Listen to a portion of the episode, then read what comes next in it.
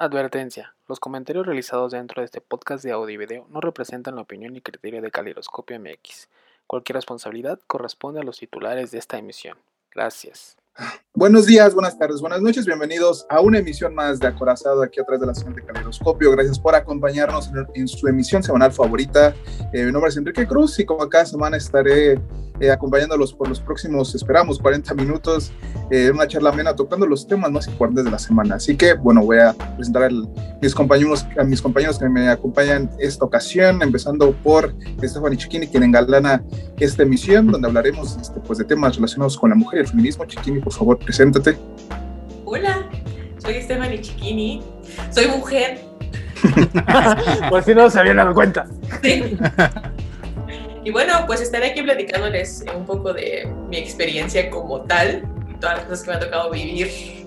Actualmente me dedico a ser jefa de audio en una empresa de publicidad, un terreno también de hombres muy cañón, eh, pero el cual se está abriendo también demasiado, entonces va a estar bueno ahí contarles también estar opinando de todos los temas que van a tocar. Y además de Chiquita, eh, me acompaña también mis compañeros de cada semana, Jaime Jacobo, Ernesto Vidal y el buen Alex Medina, que este, pues este, está triste por el final de WandaVision, pero eso hablaremos más tarde. Jaime, ¿cómo está? Hola, buenas tardes, buenos días, buenas noches. Eh, yo soy Jaime, soy hombre y mucho gusto estar con ustedes esta semana. Ernesto. ¿Qué tal a todos? Eh, pues bienvenidos a esta edición y pues aquí escuchando con todo gusto, eh, pues ojalá sea de su agrado esta edición.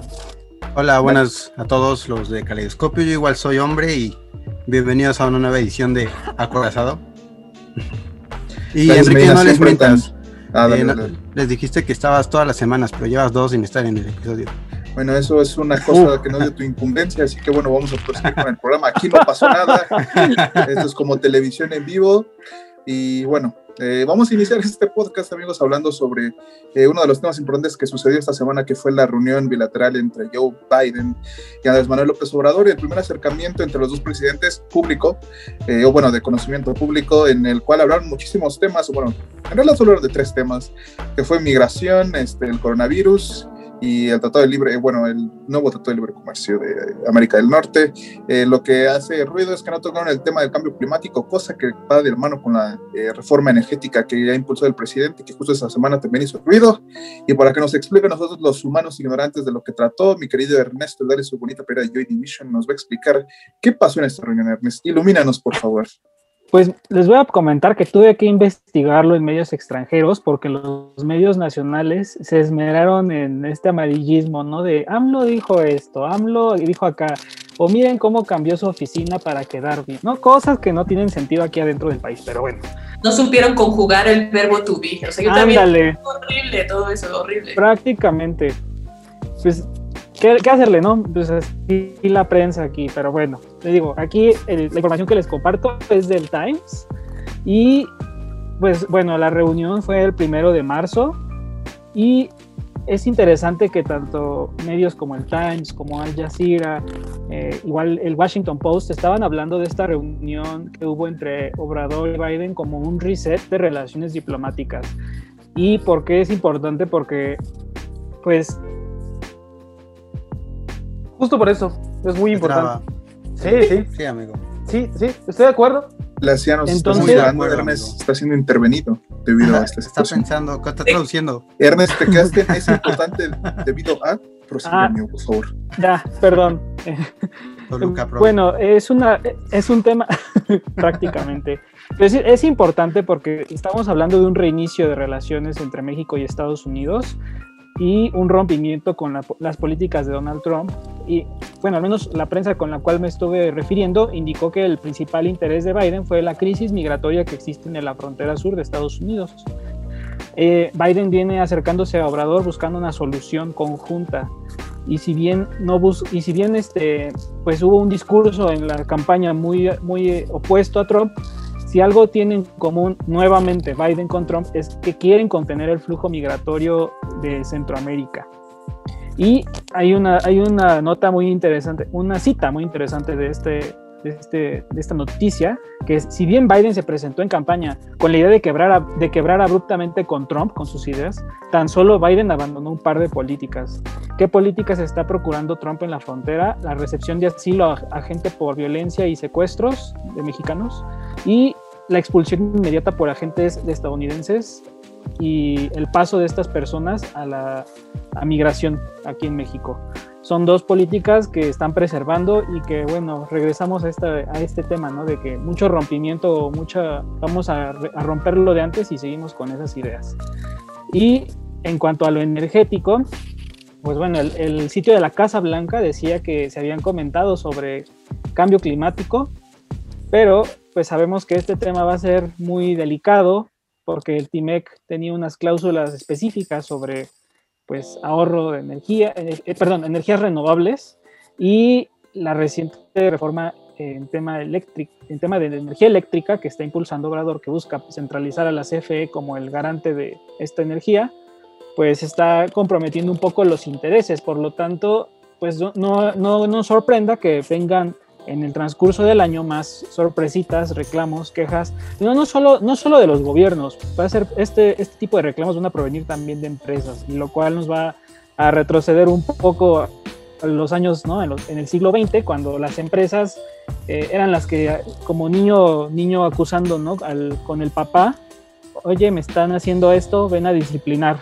Y esto es lo que va a pasar con las empresas de energía eléctrica. Vamos a ver cómo responde México en eso. Y en cuanto al tema migratorio, pues es un tema que concierne a ambos, eh, tanto a México como a Estados Unidos. Y hay otra raya ahí que genera polémica por el asunto de la DEA, que México empezó a limitar las facultades de estas personas en cuanto a seguridad nacional en México y también que por el otro lado del muro, también los estadounidenses están muy preocupados por la inseguridad que está ocurriendo en México. Parece que se les olvida el operativo rápido y furioso cuando dijeron, ¿y por qué nos mandamos armas a México? ¿Qué, qué, tal, eh? ¿Qué tal? Que si alentamos la violencia y pues a ver qué pasa. Y bueno, para darle remate, Biden era vicepresidente cuando Obama estaba autorizando esa decisión. Pero bueno, es una agenda distinta a la que hay ahorita y eh, pues parece ser que el, el enfoque principal va a ser el tema migratorio. Tal vez lo, económico va a ir después, y de hecho esta nota del Times decía que Biden estaba abierto a que la, a la frontera estuviera en consideración de apertura comercial, siempre y cuando la pandemia esté ya controlada. Entonces habrá que, será, o sea, será cuestión de tiempo estar evaluando cómo va a ir mejorando la dinámica y como siempre, pues la relación México-Estados Unidos es una relación ganar-ganar la gran parte del tiempo por fortuna. Y pues por ahí decía, ¿no? Los medios, lo único que rescato de los medios locales, pues qué bueno es estar cerca de Estados Unidos. Sí, este, si no son de México y están escuchando esta frase, eh, pues sí es... Ayúdenos.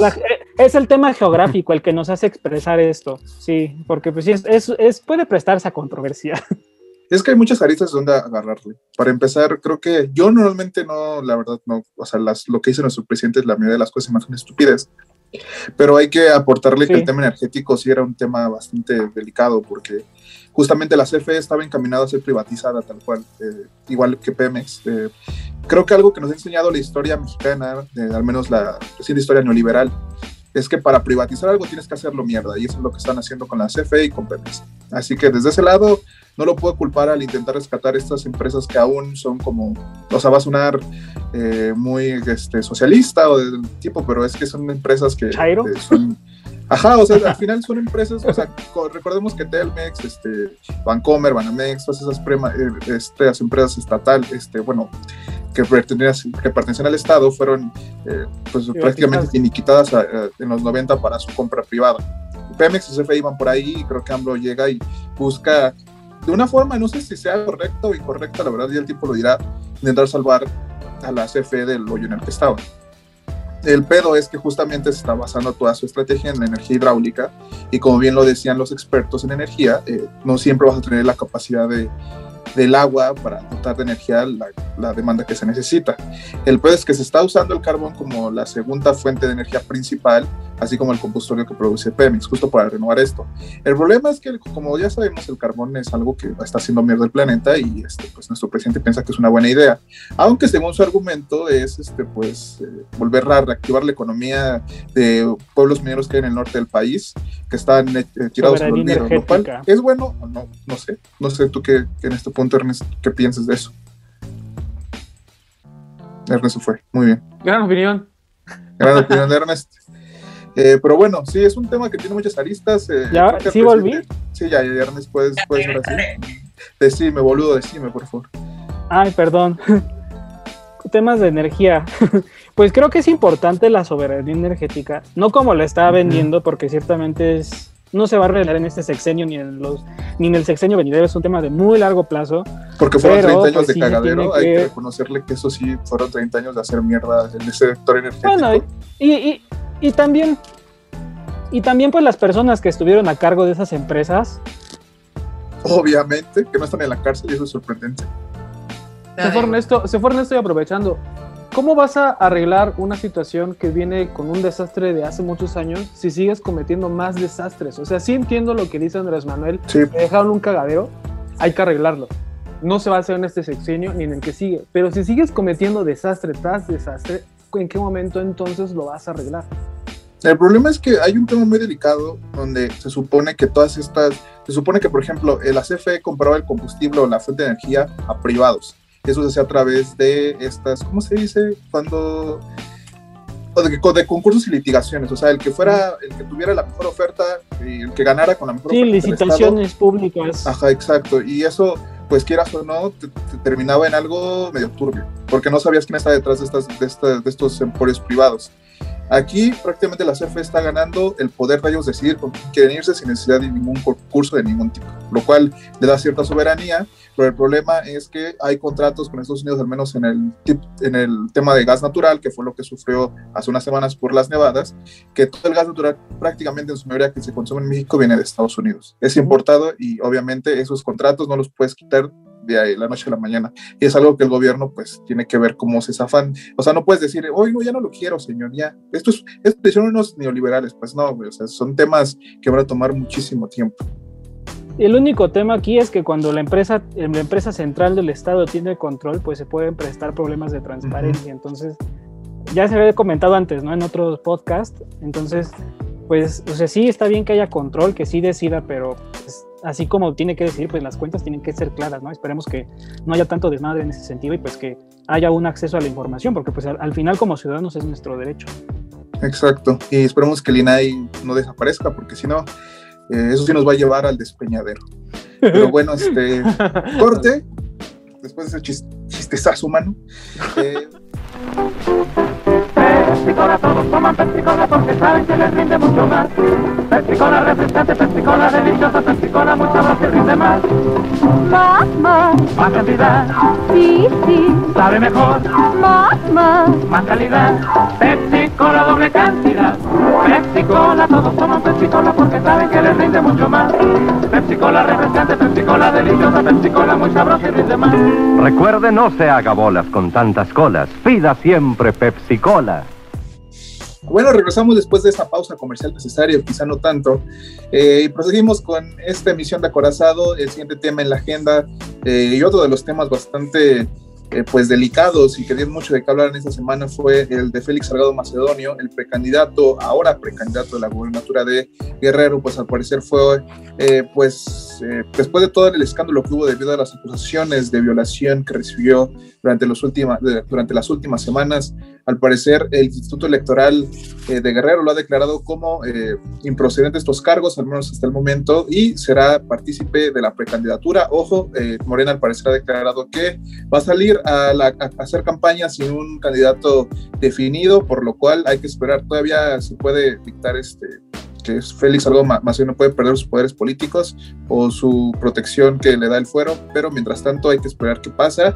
Eh, pero al menos ya es un precandidato a la, gubernatura de, Guerrero en estos momentos. Eh, eh, en la semana pasada que estábamos grabando el episodio 7, justamente hace ocho días fue cuando le quitaron la candidatura a este güey por de las acusaciones de, abuso sexual. Al día de ayer, eh, el Instituto Electoral de Guerrero lo volvió a ratificar como candidato y la única manera en la que él no va a ser candidato a gobernador es que por ley él es el único que puede renunciar. Eh, el Instituto Nacional Electoral no lo puede destituir por una extraña cosa de la Constitución. Él es el que tiene que renunciar o tiene que tener alguna incapacidad física o mental para no ser candidato. A partir de hoy viernes, tiene hasta el domingo para bajarse del barco. Si para el domingo no se ha bajado, a partir del lunes, Morena tiene candidato oficial y va a ser Félix Salgado Macedonio. Aquí lo que está increíble es lo que platicábamos la semana pasada. ¿Cómo es que un candidato con este tipo de cosas, detrás de él, representa a las mujeres del estado de Guerrero?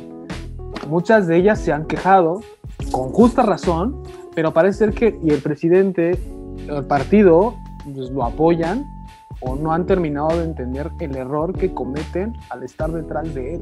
Lo que se me hace extraordinario es cómo alguien que se disputa por un cargo público que es para el pueblo, para toda la gente, pues obviamente esa gente tiene que ser lo más limpia posible en la teoría y en el mundo idílico del mundo, porque obviamente está representando a toda la gente. Entonces, yo no puedo entender cómo permiten que alguien que tenga alguna especie de investigación por algún acto criminal por así decirlo, pueda contender a, tener un puesto de, ese tipo, ¿sabes? De esa magnitud. Entiendo un poco también que obviamente la gente se manifestó para, para que esto no suceda y que también, aunque él llegue al final, pues al final la gente va a decidir si él se queda o no, ¿no? Y también lo que había leído es que también eh, la mayoría, muchas son mujeres en el estado de Guerrero y que también obviamente ahí pueden tirarlo, y, pero obviamente la política de este país, pues no, obviamente sabemos que muchas veces no pasa así, claro. Entonces, eso es lo que me hace increíble, que, que no haya como algunas así como requisitos cuando te piden diseñador con 30 años de experiencia.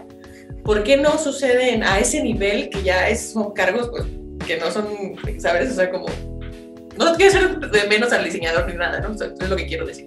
Pero sí a cualquier gente normal, o sea, ¿sabes? Porque estos ya son cargos muy, muy altos, ¿sabes? Muy pesados. Entonces, sí digo, ¿por qué no sucede? O sea, no hay, o sea, no hay alguien que diga, oye, tenemos que legislar aquí, hay un pequeño detalle aquí, tenemos que revisar justamente constitución. Es, que justamente para eso está el Instituto Electoral de cada estado, que es el que decide, oye, sabes que no, él tiene una acusación, no hay que ponerlo. Pero si desde esas instituciones o hasta la institución más grande, que es el presidente, tienen como el, oye, no, él sí puede, no se la ha comprobado.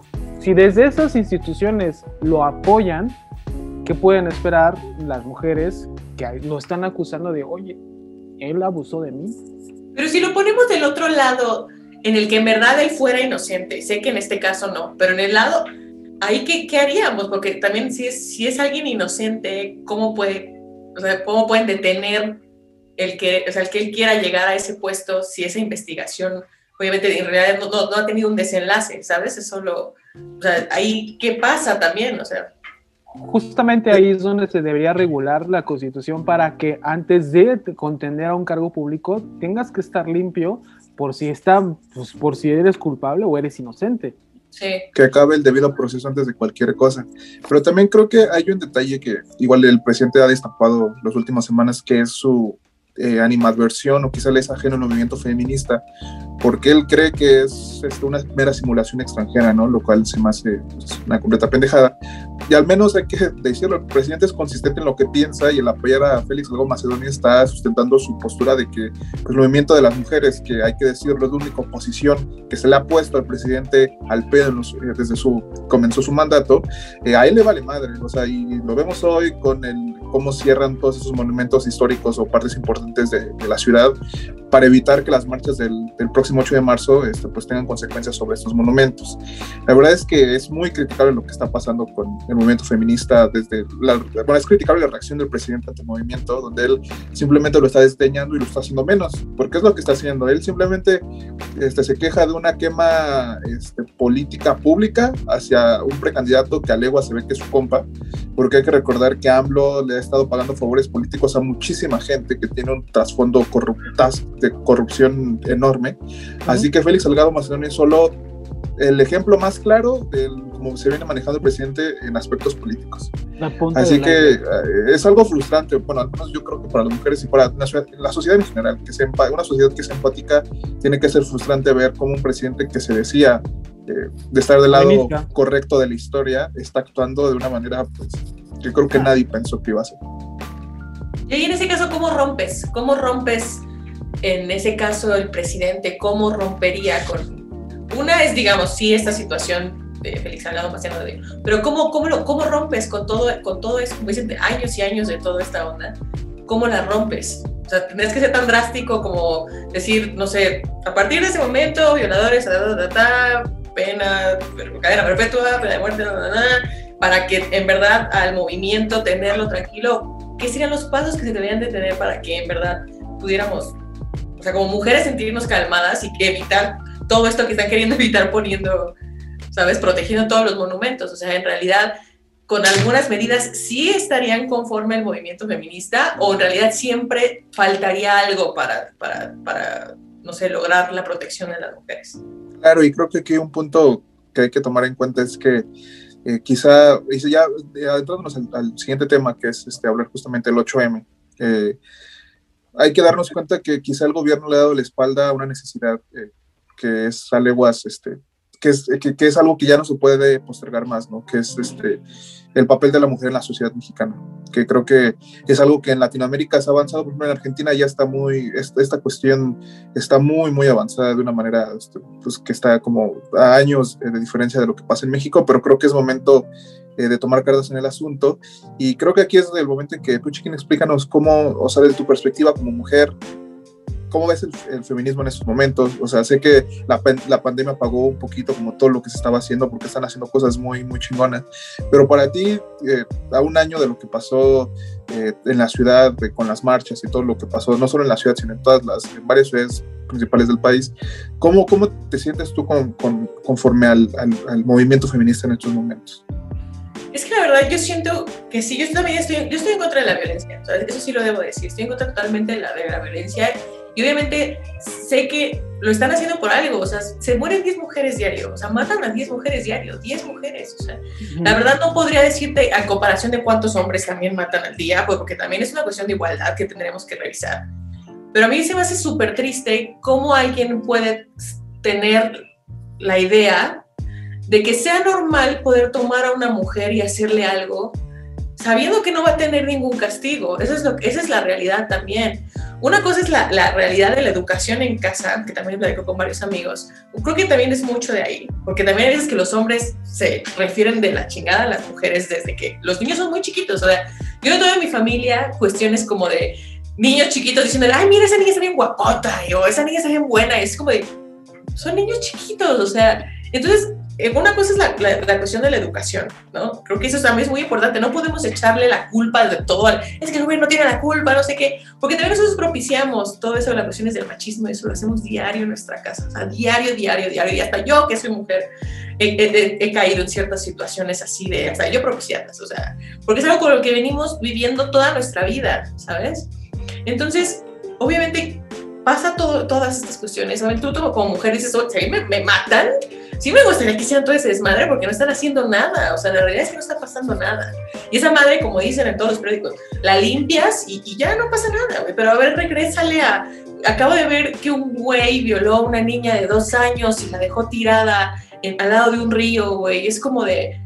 ¿Por qué no? O sea, ¿sabes qué está pasando ahí? O sea, en realidad, ¿qué está pasando ahí? Porque ojalá los hombres, antes de tocar a una mujer, pudieran en realidad pensar de no, es que si me agarran, me voy a ir a la cárcel para siempre. Pero es que todo el mundo piensa, güey, ni me van a encontrar, yo la dejo ahí tirada, no pasa nada, ¿sabes? Entonces, es como, pues, güey, ya es algo normal, o sea, ¿sabes? Es normal hacer eso. O sea, se está volviendo en algo normal, en algo que, que es como porque tú eres hombre y tienes instintos, ¿no? Las mujeres también pensamos cochinadas y no nos vamos y no matamos a un güey y no lo cogemos, o sea, es la realidad, o sea, volteelo y suena horrible. es como de, ay, güey, yo me agarré un güey borracho en una fiesta y me lo cogí y, se me pasó la mano. Ay, lo maté, güey, lo maté, güey. ¿Sabes? O sea, piénselo de ese lado, es horrible. O sea, es horrible. Y, tenemos comentarios, tenemos comentarios como, como de, es que esta vieja, cómo iba vestida, es que esta morra pues es que para qué se puso hasta la madre, o sea, y eso es lo triste, o sea, yo, yo le comentaba a, a, mi esposo, yo le decía, es que qué bueno que no tuvo una hija, porque la verdad voy a ser muy triste, y le diciendo poco a poco que no va a ser libre, que no va a ser libre de decirse como quiera, que no va a ser libre de poder salir a un bar y ponerse hasta la madre, porque todo el mundo lo puede hacer. Tienes todo el tiempo, o sea, tienes que estarte cuidando todo el tiempo, todo el tiempo tienes que estarte cuidando. Y es horrible vivir con eso. Sobre todo o sea, andar en el transporte público, tienes que fijarte de, ay, güey, es que mi pinche falda me sube, o sea, está arriba de la, de la rodilla y ya vale madre. O hasta que la traigas en los tobillos, o sea, está tremendo. Y te digo, es que creo que la gente lo va a entender pues si lo voltean. O sea, así de, mira este güey, ay, qué piernas ese güey con ese short, acaba de salir de gimnasio, se ve bien sabroso, güey. ¿Sabes? O sea, cosas así que ustedes los, los haría sentir incómodos ese tipo de comentarios. Entonces, es súper, súper triste esa situación como mujer, tener que estarte cuidando todo el tiempo, o sea, no, no poder estar tranquila en ningún momento de tu vida ni estar con tus amigos. O sea, ustedes se ponen hasta la madre como hombres.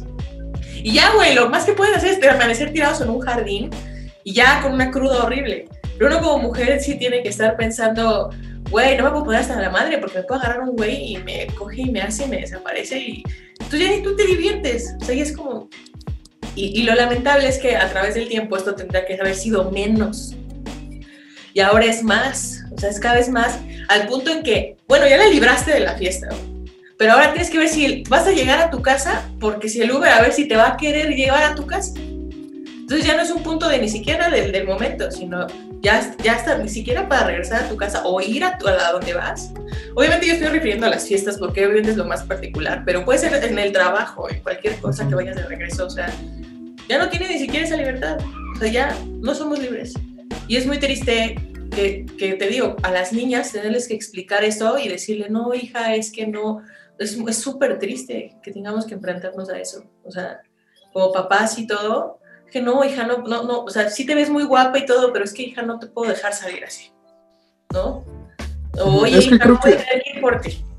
Un tema que, que tocaste muy bien, eh, Chukini, es justo esta idea que, como de esos discursos eh, bastante falaces donde la gente se refiere al movimiento o lo descalifica eh, por justo las pintas, por caer en este, la incitación a, a vandalizar y creo que muchos hombres piensan así, igual también debe haber cosas de mujeres que piensan así, que no es un movimiento porque es violento cosas por el estilo. Violento, entre comillas, ¿no? También hay que ponerlo en perspectiva. Pero hay que darnos cuenta eh, que al final de cuentas, cuando eh, que todos los movimientos en la historia de la humanidad de carácter social de carácter que llevan un cambio real en la sociedad eh, mundial o de cualquier de un punto en específico, no, han, no, no, no, se han quedado en el discurso, ¿sabes? O sea, no ha sido un discurso en el Parlamento o en la Cámara de Diputados o en el Senado diciendo, no, es que esto va a cambiar por eso, sino que siempre al final tiene que haber un punto de inflexión.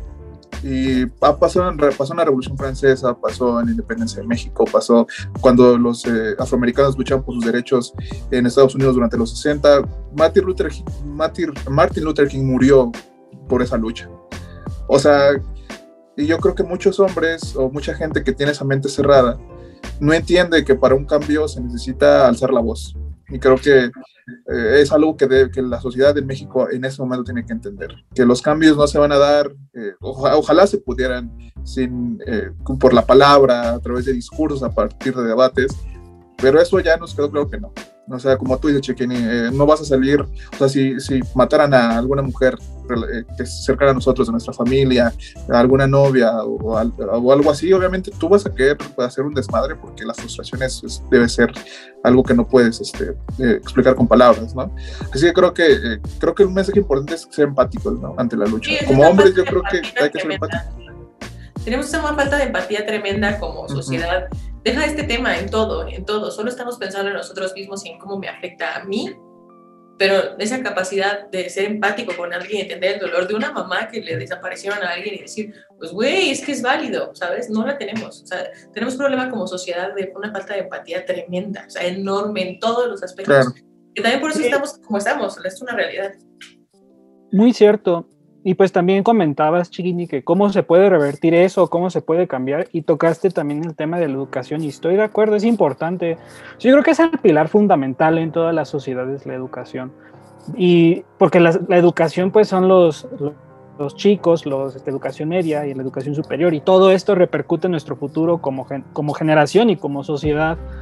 Y lamentablemente, otra cosa que también tocaste, que decías con este Salgado, cómo es muy normal que alguien así este, pueda ser candidato, pues es que la realidad es que en México está normalizado el violentar a las mujeres.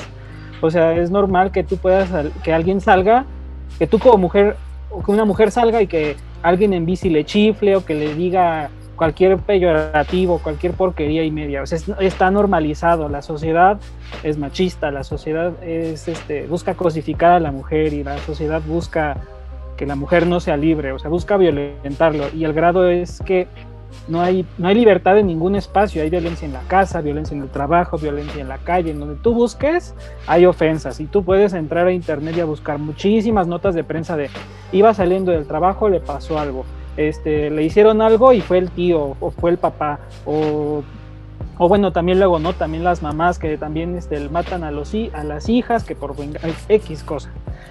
O sea, en donde busques hay violencia, ahí está normalizado y lamentablemente pues así está la cultura.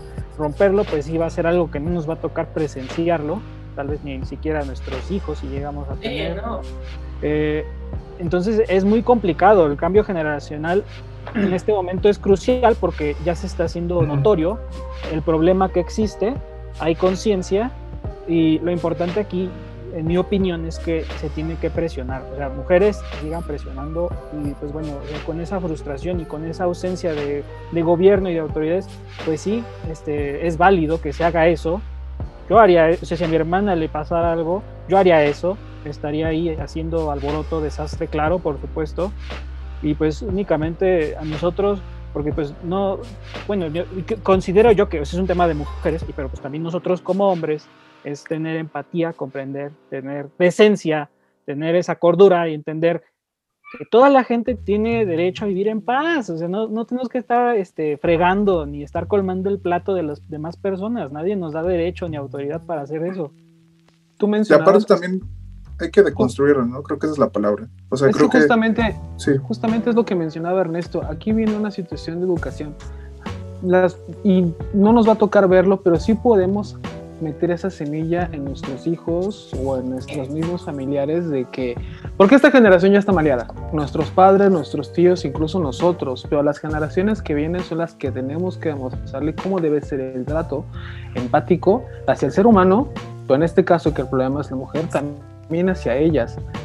Lo que nos demostró la pandemia es que todo el trabajo que había hecho la mujer el año pasado por el 8M, al meterlas a la casa donde estaba el problema por el trato del marido, del novio, ese problema se acrecentó demasiado. Ya no había pretexto, es que ella estaba en la calle, es que ella fue la fiesta, el problema estaba en casa. Entonces justamente desde ahí tiene que comenzar la educación, desde tus hijos. O sea, ella tiene un hijo varón, yo tengo un hijo varón y desde ahí hay que comenzar con el, lo que estás haciendo está mal. Lo que tú viste que yo hice está mal, perdóname. Y si tú estás viendo algo extraño de mi comportamiento, házmelo saber, porque esto no puede seguir así. Y es que justamente es cambiar, no solo en la familia, también en tu lugar de trabajo, quizás con tus amigos, Todo, decir. prácticamente. Porque, o sea, por ejemplo, vemos el caso de, de este Rix, de Ricardo N, ahora me como Ricardo N o sea, créeme que no es el primer güey, yo he tenido afortunadamente conocidos, no los puedo decir amigos, que llegan y presumen ese tipo de cosas. Si no es que nos pusimos hasta la madre y cogimos, ¿sabes? Y es como de, güey, o sea, como, como decía Ernesto, normalizamos eso, ¿no? Es como de, o sea, uno, yo creo que lo, lo que hace bien, pues en este caso está en Campus, es decirle a la generación que la ve, que afortunadamente son más chicos, o son chavos de, o chavitas de 15, 16, que quizá que ellas vean que eso está mal, o sea, que, que pase y también hacer conciencia de que, güey, no, no, embriagar a una chava para eh, tener algo con ella está mal, o sea, no, no, no que llegue a tener como una relación sexual, sino cualquier tipo de, de, de, onda íntima es, está mal, ¿no? Y creo que hay que tener esos focos de reflexión muy claros ante cosas que por mucho tiempo pensamos que, que eran algo inocente o que algo que no, que no pasaba más, ¿no? No, es que, o el simple hecho, perdóname, el simple hecho de. No, dale, dale. El, simple hecho de. De que, te, o sea, de que tú como mujer le hables a un hombre amable porque te cae bien, porque es lindo, no significa que quieres con él. Exacto. Eso también hay que enseñarle a los niños, porque es como de. Es, es, como tonto, o sea, ¿sabes? O sea, a mí como mujer me ha pasado, o sea, y es bien triste porque yo soy su muy amiga. Entonces me pasó muchas veces de, ay, no, es que yo pensé que yo te gustaba y así de, no, o sea, un tipo pegándome un cartel enorme fuera de mi casa, insistente ya al grado de acoso. En una fiesta se me quería meter así en la cama, fuerza, güey, hace muchos años. Y es así como de, güey, yo solamente fui buen pedo contigo. O sea, es como agarra la onda, güey. Y la, la, gente se pierde, güey, en esa onda de, de querer pues obviamente sí querer tener algo con alguien, a lo mejor sí te gusta alguien, pero no porque seamos amables queremos andar con todos los hombres del mundo, o sea, entonces yo quería andar con todos mis amigos, ¿sabes? Yo quería andar con Jaime, güey, o sea, o sea, güey, yo le digo a Jaime que está guapo, pero es mi amigo, o sea, ¿sabes? Y Jaime no se va a enamorar de mí, o sea, a veces como, porque debes entender esa diferencia, o sea, esa diferencia, ¿sabes? Eso también es súper feo también como mujer, o sea. Creo que ya para ir cerrando este, este, esta parte, creo que lo único que podemos hacer e invitar al auditorio, a toda la gente que nos escucha aquí en Acorazado, es que pues, siempre hay que ir hacia adelante, ¿no? Siempre hay que ir eh, a hacer que este mundo sea mejor, eh, no pensar solo en, nosotros, sino que sabemos que vivimos en una sociedad donde compartimos este cacho de tierra con alguien más. Y a veces sé que la vida es dura, pero creo, que es mejor este, pasarnos a todos bien, ¿no? Creo que eh, no, no, siempre venimos a este mundo, creo que a pasarla chido si vemos que alguien está sufriendo, hacer lo posible para, para aminorar ese sufrimiento, ¿no? Y creo que en este momento las mujeres necesitan atención. Creo que como hombres hay que hacernos un poquito de lado, dejar que ellas hablen, porque en este momento ellas son las que tienen algo que decir. Nosotros hemos tenido mucho tiempo y mucho espacio para hablar. Creo que es momento de escucharlas a ellas y, bueno, hay que ser empáticos. Creo que ese es eh, el mensaje que tenemos que dar aquí y decir que, pues, que hagan lo que tengan que hacer para que puedan ser libres, por favor ya nada más complementando lo que, lo que decías, ¿no? De hombres, pues también nosotros cuestionarnos cómo hemos impactado en toda esta situación, ¿no? Cómo es que nuestro rol, nuestro privilegio nos hizo que llegáramos a este extremo, ¿no? Es, es, es, todo un tema y ciertamente el debate sigue, va a seguir y pues sí, me quedo con lo que dices, ¿no? Que ellas hablen, que ellas actúen, adelante. También para cerrar, para cerrar esta parte, también mucha de la, de la situación es culpa nuestra como hombres, como dice Ernesto, tenemos que cuestionarnos nuestras acciones. y mujeres... te censurado, Jaime, muy bien. no, pero las mujeres también tienen que hablar, acusar, no importa el tiempo, hay leyes nuevas que las protegen, está la ley Olimpia, o sea, compartir fotos, compartir videos, que no, o sea, pueden ustedes quejarse, háganlo, no importa que hayan sido hace 10 años, hace 5, quéjense, quéjense, quéjense. Esto no debe continuar de esta manera. Muy bien, este Chiquín, ¿algo que quieras decir para cerrar esta parte? No, en realidad es como dices que alcemos la voz y que ya no dejemos que esto siga pasando, porque también pues, depende, sí también de ustedes, pero también de nosotras porque también nosotros nos seguimos dejando de estas cosas y, lo seguimos normalizando al no hacer nada. Entonces, creo que sí es también que, como dicen nosotros, ya nos toca alzar la voz y ya no decir es que no me van a hacer caso, es que no me van a creer, sino ya empezar en verdad a dejar un testigo de lo que está pasando, porque de eso a nada, pues obviamente es como si no, no existiera el problema. Entonces, pues, aunque no nos crean, aunque no pase nada, obviamente sí alzar la voz, porque sí, sí es muy feo, la verdad es muy triste cómo nos están tratando en esta época tan moderna y de cosas tan maravillosas y que sigamos en ese rollo tan anticuado y todo es, pues es como, no tiene ni siquiera sentido que sigamos, no tiene concordancia con, lo que está pasando en el mundo actualmente. Entonces, creo que sí debemos ya hacer algo y, le digo, yo apoyo totalmente que, digo, no la violencia, no ya cuando ya es todo un extremo, pero sí obviamente tenemos que llamar la atención de un lado y todas esas revoluciones, todos esos cambios, como dicen, que han pasado en el mundo, han sido así han sido con, con, con, obviamente con, sí, violencia, con alzar la voz, con, ¿sabes? Con romper algo, con romper algo porque solamente se llama la atención. Con las palabras parece ser que la gente no entiende. Entonces, pues creo que va a tocar aguantarnos, pues sí, que nos paren el tráfico, que rompan el metrobús, nos va a tocar porque es la única manera en la que se va a llamar la atención. Claro. Y bueno amigos, vamos a una pequeña pausa comercial de nuestros patrocinadores, ninguno, eh, pero volvemos a la siguiente sección de Acorazado. Pepsi Cola Cola, todos toman Pepsi Cola porque saben que les rinde mucho más. Pepsi Cola refrescante, Pepsi Cola deliciosa, Pepsi Cola muy sabrosa y rinde más. Más, más. Más cantidad. Sí, sí. Sabe mejor. Más, más. Más calidad. Pepsi Cola doble cantidad. Pepsi Cola, todos toman Pepsi Cola porque saben que les rinde mucho más. Pepsi Cola refrescante, Pepsi Cola deliciosa, Pepsi Cola muy sabrosa y rinde más. Recuerde, no se haga bolas con tantas colas. Pida siempre Pepsi Cola. Eh, muy bien, regresamos ya para la última parte de este episodio de Acorazado y justo entra la sección más importante de este programa, la sección donde alguien que tiene una palabra digna de Winston Churchill aborda este podcast y nos iluminará. Así es, me refiero al gran Alex Medina para hablar de WandaVision y su último final. Medina, dátela. Pues. amigo, ¿eh? amigo es WandaVision, no The Office. Lamentablemente no es The Office. Así que no hay Mephisto. No, no, no, amigo, no hay Mephisto, no hay Quicksilver, no hay Doctor Strange, no hay Magneto, Jacob. No hay Fassbender. No hay Michael Fassbender, qué triste. Fassbender. bueno, vamos a hablar de, de este final que para muchos fue una decepción porque no hubo todos esos personajes que acabo de mencionar. No hubo fanservice, querrás decir. No hubo fanservice. Y sí, amigo, de hecho, el final tomó mucho hype por las redes sociales. Creo que las redes sociales han estado haciendo esto con todas las series y películas del día de hoy. Empiezan a haber rumores, rumores, rumores de lo que va a haber, lo que puede no haber. Y la gente se crea una idea de, de estos rumores. Y cuando ven el producto final se decepcionan totalmente, como acaba de pasar con WandaVision. Que al final ¿Se pueden decir spoilers? Sí, ya. Sí, ya, dale. Ya. Sí, yo que ya. Se me va a olvidar mañana, yo no tengo broncas. No te preocupes. Es que no hay ningún spoiler. Entonces no tengo problema. no hay ningún spoiler aparte. ¿Cuál es el spoiler? ¿Que no salió nadie? Que Wanda se vuelve en Scarlet Witch. Oh. Bien lo hubiera pensado. no, aparte. Poder este... Eh, esta Wanda se vuelve la bruja escarlata, como dicen en España. Y... Las flipantes aventuras de la bruja escarlata. Uy, qué horror. Perdón, para quienes en España.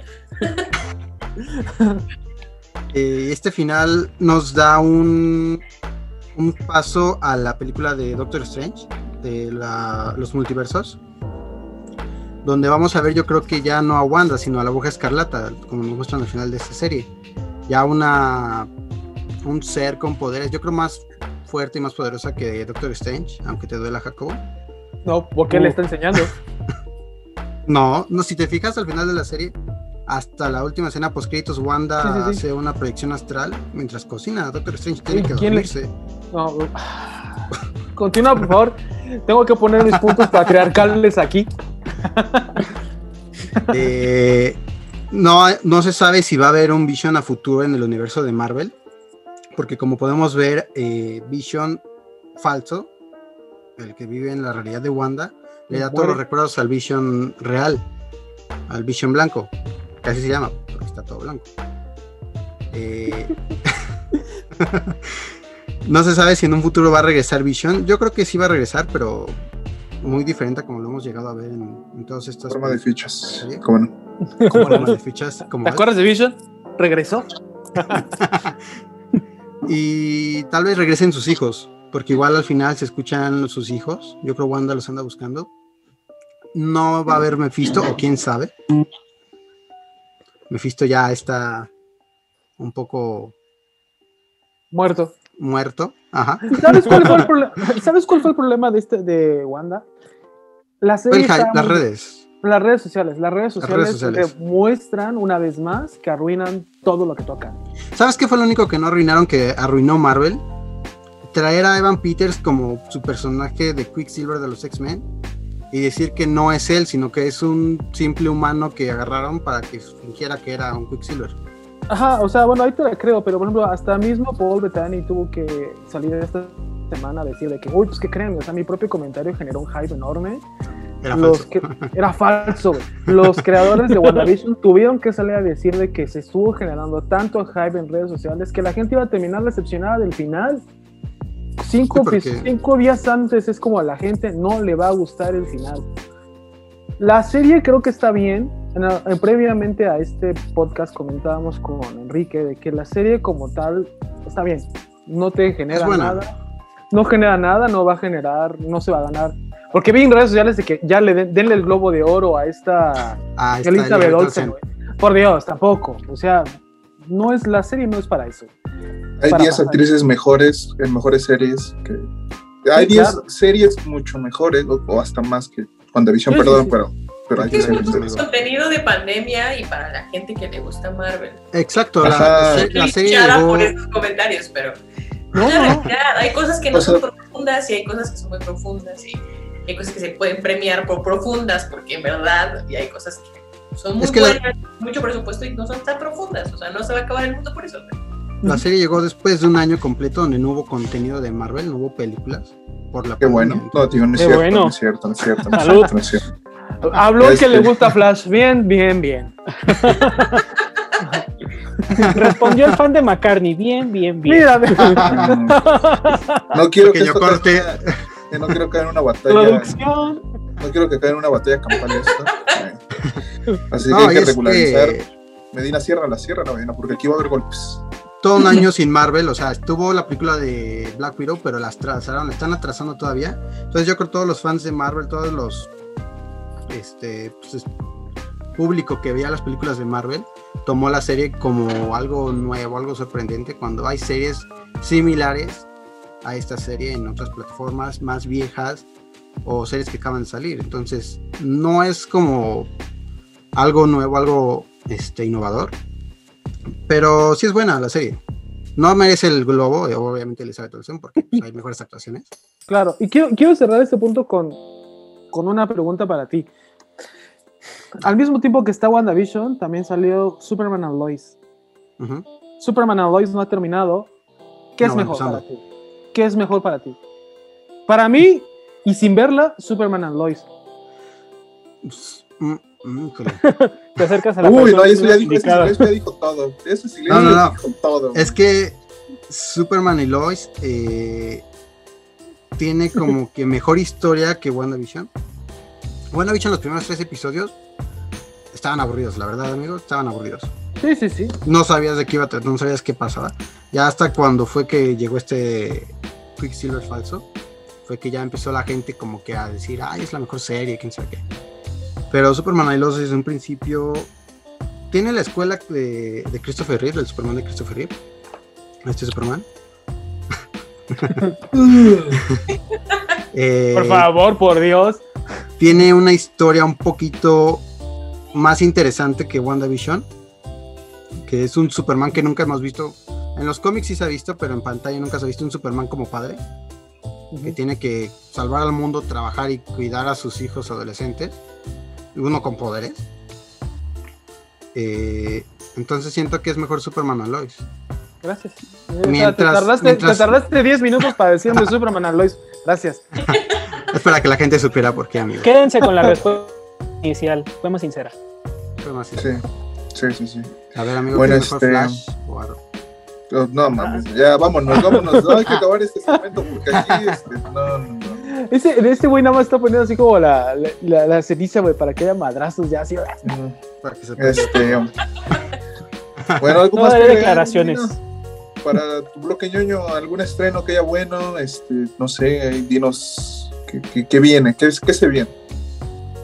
Pues se viene la película de la Liga de la Justicia, el corte de Zack Snyder, amigo, en casi 10, 13 días.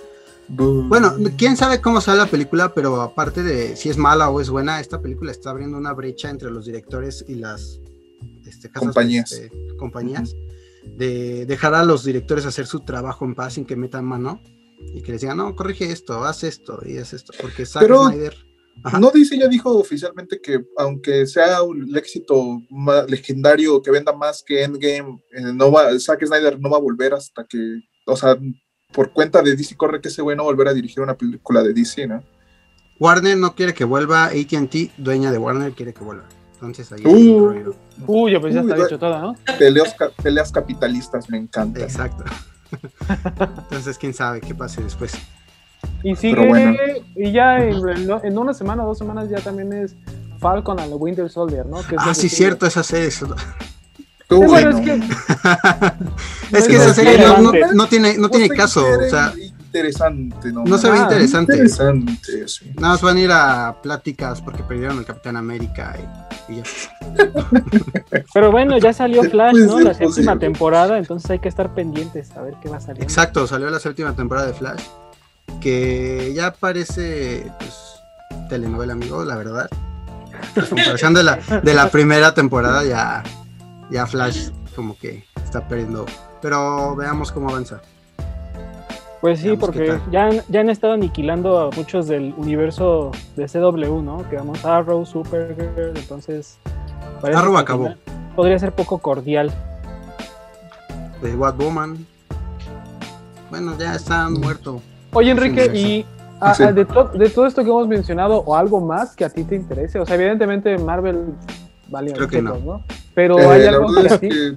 Godzilla contra Kong soy muy ajeno al cine de superhéroes o todo relacionado con, incluso de Star Wars, la verdad. O bueno, lo que me tiene muy interesado es la serie de Señor de los Anillos que va a sacar Prime. Esa madre se ve muy buena, güey. O sea, no sé qué trabajo va a pasar ahí, pero se ve muy interesante y es algo que sí me tiene bastante hypeado. Eh, sí, dime. Recuérdame el director de esa serie. No tengo ni idea de quién la está dirigiendo. Solo sé que se va a hacer. Ajá, es que creo que van a agarrar a, Guillermo del Toro, que ves que es el que había quería hacerlo al, previamente el Hobbit. Claro, él, quería, está muy clavado. Están en, conversación con él, justamente porque estaba muy clavado con esas cosas, para que hiciera la serie. para mí sería un placer. No, ves que Peter Jackson ya demostró ah, que dio todo de sí después de la primera trilogía. Creo que el Hobbit es una basura. Bueno, tiene momentos muy buenos, pero en general ese, esos efectos especiales, ese CGI, que es horrible, güey. O sea, veníamos de cosas impresionantes que hizo con puro este, prostético y con maquetas en la primera trilogía, y nos entregas la basura que fue la trilogía del Hobbit. Yo creo que Peter Jackson ya fue. Yo esperaría que le dieran la oportunidad a un director que, se la sepa, incluso un J.J. Abrams, que también se ha declarado que es fan de, Señor de los Anillos. Pero creo que Guillermo del Toro sería mi sueño total, porque él, él, como alguna vez creo que lo comenté en el podcast, él se fue a vivir a Nueva Zelanda hace para aprender. Te gusta 16 años justo para dirigir el Hobbit y contar locaciones. Eh, el problema es que Warner ya no tenía dinero, eh, los derechos de los libros de los Anillos que él iba a utilizar estaban en manos de alguien, no me acuerdo cómo estuvo bien ese pedo. Pero Guillermo se quedó con muchas ganas y yo creo que él tiene todo para hacer que... aparte, el, arco que pretenden abarcar del Silmarillion, de la Guerra del Anillo con, con Morgoth, todo esto, la creación de los anillos eh, en las eh, en las armerías élficas, o sea, es una cosa impresionante lo que se viene, si lo cuentan bien, espero. Pero eso me tiene muy hype. Este, otra cosa ñoña, pues no sé, poder hablar de anime, pero eso no es el momento de hacerlo. Mm. Shingeki no Kyojin ya que se acaba, pero bueno. Este, bueno, aquí dice que un director español va a dirigir los dos primeros episodios. Juan Antonio Bayona se llama. Javier Bardem. Mientras no sea Peter Jackson, todo bien, todo bien. Pobre Peter Jackson. Hizo buenas películas. No, me hizo esa película horrible de, King Kong, güey. Dios mío, no mames. No sé, ese güey tiene ya. Hizo la de Kong del 2005, ¿no? gratis por esas tres películas. ¿Cómo? ¿Es la de Kong del 2005 o la nueva? Ajá, sí, es horrible esa madre, güey. Pero bueno. Oye, ¿y tú, ¿y tú, Chiquini? ¿Tienes algo, alguna serie o algo que estés viendo? Algo ñoño. Yo soy, es que yo soy una anciana. O sea, la verdad, mis comentarios, soy una anciana que acabo de terminar de The Crown. Ah, bueno. No, ya, The Crown aquí es una cosa de respeto, ¿eh? The Crown claro. mucho. ¿Verdad, Ernesto? Es algo que me nutrió y me hizo muy feliz a mi señora de, señora de telenovela fina, porque eso es como yo lo catalogo como una telenovela fina. Tienes que ver Downton Navy. Y no te he podido llenar ese vacío y solo lo he llenado con comida. Entonces, espero que, que vuelva pronto, que por lo que he leído todavía no. Entonces, estoy esperando a que vuelva Luis Miguel en la serie porque soy una señora, les vuelvo a repetir, para que mi vida otra vez tenga sentido. Pero WandaVision, la verdad, no tuve la oportunidad de verla, la verdad, traté de verla, pero no me convenció. Vi los trailers y dije, Dios mío, esto está demasiado fuera de la realidad. No, no, no, no, Y, ese es el problema. No lo haga, compa. Y es que ese es el problema aparte, WandaVision se centró mucho en los fans y no, no capituló con fans nuevos. Sí, es que a mí no me caso, para en nada. El de, Escuché los comentarios más impresionantes. Fue así que, ¿por qué? es como, ¿por qué eso? es como, ¿qué sentido tiene? Y sé que hay muchas cosas que no tienen sentido en la vida, que son muy padres, pero la verdad se me hizo muy ñoño. O sea, se me hizo muy ñoño. la verdad sí, no. Justamente estás en la hora ñoña. No me odies, Alex. No me odies, Alex. No, no, no, claro. o sea, la verdad, sí, no. No es por decir, no es por insultarte, pero es muy ñoña. pero bueno. No pasa nada, no pasa nada. Hasta Hay series para todos. Hasta aquí llega el eh, segmento con más acné de, de acorazado. Con más virginidad del mundo. El, el, más virginidad. con más virginidad. Aquí se tocó eh, varios temas, tocó varios temas, pero bueno, vamos con la última parte de, acorazado. Vamos al aporte musical ya para despedirnos y nuestra invitada de hoy, Chiquini, tendrá una eh, recomendación musical que hacernos y hablar sobre un disco que le gustó mucho. Bueno, no sé si le gustó, solamente sé que va a hablar de un disco. a ver, a ver, quiero aclarar porque venga, venga, venga. O sea, sabes, pueden pasar muchas cosas y pensarse muchas cosas. O sea, yo no soy súper fan de los Foo Fighters. O sea, la verdad, yo no, soy yo. Por si no sabíamos hablar del disco de los Yo soy muy este rollo. Este Jaime me dijo que era una recomendación de algo nuevo, entonces me puse a buscar. Dije, bueno, salir el disco de los Foo Fighters, le voy a dar una oportunidad. Solamente hay una canción que me gustó, entonces, de todo el disco. Porque la realidad es que no suena a los Foo Fighters. por eso me gustó. Foo Fighters es una banda. Es muy aventurado, que todo el mundo está haciendo lo mismo, como Wizard con su disco de covers y todo este rollo. Todo el mundo se quiso poner experimental, sabiendo que ya no iba a perder nada más de lo que ya estaba perdido en el mundo. Entonces, siento que fue un rollo que fue lo que hicieron los Foo Fighters, justamente. Decir, pues, vale madre, güey, de todas maneras yo voy a sacar otro y ya ese pedo se va a olvidar y voy a hacer lo que se me pegue la gana. Y obviamente es lo que hace con este que acaba de sacar, apenas en febrero. Entonces, Obviamente sí, es que sí, Dave Grohl, la verdad, es que sí es como si fuera un template de rolas, ¿sabes? Entonces de repente es como lo serio de repente ¡ah! Y otra vez se calma la canción. So, siento que son las bases de los Foo Fighters y siento que me pueden quemar todos los fans de los Foo Fighters y ¿tú quién eres, maldita? Pero eh, la canción en particular, que la verdad ahorita la, la tengo, pues le dije a Jaime, ah, esta canción está muy cool. Yo la verdad nada más he escuchado Medicine at Night, que es el nombre de la, del, del título del disco es la canción, me gusta porque me gusta David Bowie, entonces se me hizo mucho como David Bowie, entonces esa canción me gusta. Entonces es la canción que yo les quiero recomendar de este disco y siento que es la única canción salvable de este disco. ¿Lo pongas a sacar, Ernesto? No, estoy sorprendido. Bowie ya murió, amigo. ¿Podemos, podemos, resumir ese disco de los Fighters a que bueno. Solo escucha una. Les voy a hacer lo que quiero hacer y, porque tengo varo lo voy a hacer y porque, güey, ese tengo varo y lo puedo hacer. Porque Privilegios de artista. Y, y, aparte, los Foo Fighters llevan sonando exactamente igual 10 años. Desde que salió Westin Light, todo suena igual, güey. O sea, suena, todo, todo suena igual. Y ya Westin como Light fue el, último bueno, amigo. O sea, Westin Light, sí, Westin Light su cierre. Fue el epítome. Ya no pueden hacer algo mejor. Ya creo que los fans de Foo Fighters, porque yo lo fui y Jaime puede tomar fe de eso. Yo era muy fan de Foo Fighters. Se llamaba Enrique ¿Cómo no olvidarlo? Y este, hay que darse cuenta que esa banda ya no da más pase, ya no más, o sea, ya es como un bochito que quieres arreglar, ya, ya, no, ya no se puede, ya no va a dar más. Es como un McCartney. McCartney 3. Ya está ahí llegó, ándale, ya llegó, ya va a ser un disco de jazz. Exacto, es como un McCartney 3. Ya próximamente, güey, también, son capaces de... A mí me duele decirlo, pero me pasa con Interpol, siento que Interpol va a ser un Foo Fighters 2, güey, o sea, es sí. para allá, entonces, o ya está ahí, aunque, ya está en ese punto y tiene menos el pintor, que el Foo Fighters. El pintor, el pintor es bueno. Presente el pintor fue un esfuerzo bastante decente de, por parte de Paul Banks. Entonces entraron eh, bueno, al Dark Rock. Al Dark Rock ya están entrando. Como Kings ¿Sabes quién entró al Dark Rock? El nuevo disco. Los Kings acaba de sacar un disco ayer, hoy. Y ese es Jazz Rock de papá. Lo reseñamos la próxima semana. Porque bueno, amigo, es que los. Sí, sí, sí. Bueno, este, ahí les recomiendo una banda, a bote pronto, este, escuchen a los Bangers, que es una banda mexicana que hace noise rock, eh, con showgaze, este, acaban de sacar su segundo disco, uh. desde en Spotify, escúchenlos, son bastante buenos. También Policías y Ladrones, eh, una banda de Tijuana que también hace cosas experimentales y bastante cercanas a showgaze, al post-punk, seguro a Hermes le va a gustar mucho. Eh, y además son de Tijuana, de tu, tierra natal. Me están enseñando son muy buenos son muy buenos también, así que cuando tengan chance de darles una escuchada, acaban de sacar toda su música fresca, así que cuando puedan dense un revolcón ahí. Eh, no escuchen a los Foo Fighters, eh, por favor, ya tienen mucho dinero, a sus señores ya no les den más dinero. Eh, Y para terminar, bueno, eso sería todo en Acorazado, ¿cierto? A menos de que me esté equivocando, no, no, me equivoco. Eh, bueno, nos despedimos por esta semana. Gracias por escucharnos en una emisión bastante larga, pero creo que valió muchísimo la pena. Eh, ¿Algunos comentarios finales, Chiquini, que quieras darnos? En realidad es que deberíamos hacer un programa para debatir todas estas bandas estancadas. Eso sería muy bueno hacer un programa de eso. Vamos a decir el, el burro que tocó la flauta y nunca más volvió a dar más Así es. Ernesto. No, pues muchas gracias como siempre y gracias Chiquini por venir, platicar con nosotros y pues estemos atentos a más ediciones. Gracias, como siempre un placer. Alex Medina.